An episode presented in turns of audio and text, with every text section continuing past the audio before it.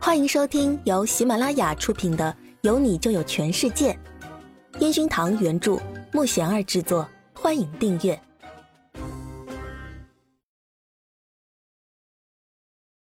第二十九集。对手实在太狡猾，你最好以后不要让我看到你。苏姿云怒气冲冲的抓起网友的衣领，感觉是要打他的样子，却又忍了忍。如果打人被告。又是对公司形象不好。苏子宇和网友分开后，一个人走在大街上，仔细的回想了整个事情的经过。对于这件事情，给苏子宇的感触最深的是两点：一个是感叹对手实在太狡猾了，另一个是深深的自责，自己怎么会这么容易中了对方的圈套。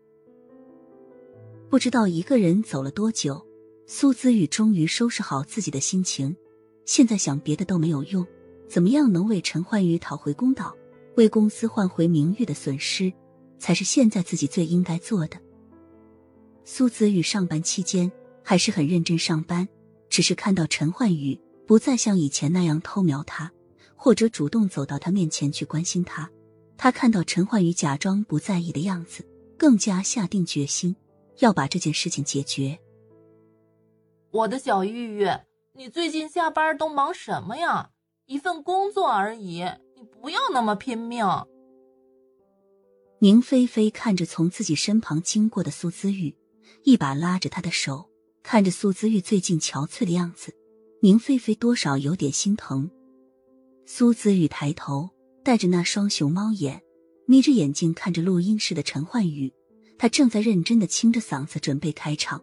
他穿着简单的一件薄款毛衣，配着牛仔裤，那修长的腿。轻轻的晃动着，苏子宇迷离的看着开场的陈焕宇，心里更是自责。他这么完美的人，如果不是因为自己，怎么会让粉丝质疑？怎么会让新闻那样说？更可怕的是，这场失误让公司的损失那么严重，而他却没有怪罪自己。没事，忙完这段时间就好了。苏子玉沮丧的回答着宁菲菲。继续忙碌的工作起来，他不能接受这样的失误。苏子玉想到这儿，继续准备着接下来自己要努力的事情。苏子玉查到评委王总有个上小学二年级的儿子，今年七岁半。苏子玉记得半年前新闻上王总带着儿子出席活动，那小男孩叛逆的在记者采访上说“爸爸妈妈不爱他”这样的话。苏子玉通过打听。知道王总经常要出差去别市工作，而就在前不久的比赛中，小男孩还闹出不肯上学的新闻出来。苏子玉一下班就直接往电梯口跑去，平时他可都是最后下班，最近不知道为何一到时间就直接下班，这让平时跟着他一起加班的同事们一脸的不解。你们说苏子玉最近怎么都不加班了？不知道啊。录音室里的队友们互相探头看着冲出去的苏姿玉，互相猜测着，会不会是她男朋友了？刘明也加入行列讨论起来。陈焕宇盯着手里的乐谱，愣了一下，转身看了一眼背后的刘明，感觉不像谈恋爱了。你们女生谈恋爱不都很喜欢打扮的吗？小麻烦都没有怎么打扮过。阿全放下手里的贝斯。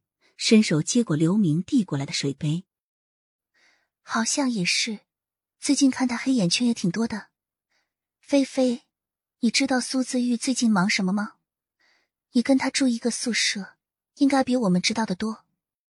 刘明看着盯着手机走进来的宁菲菲，好奇的招呼他：“我刚进来还想问你们呢，我的小玉玉去哪里了？不会又一下班就跑了吧？”宁菲菲扫视了一下录音室，没看到苏姿玉，一脸生气的准备往门外走去。阿全看着生气的宁菲菲，马上走到自己的位置，那表情看似一副害怕却又紧张的样子。最近他每天一下班就走了，你不知道他去哪里了吗？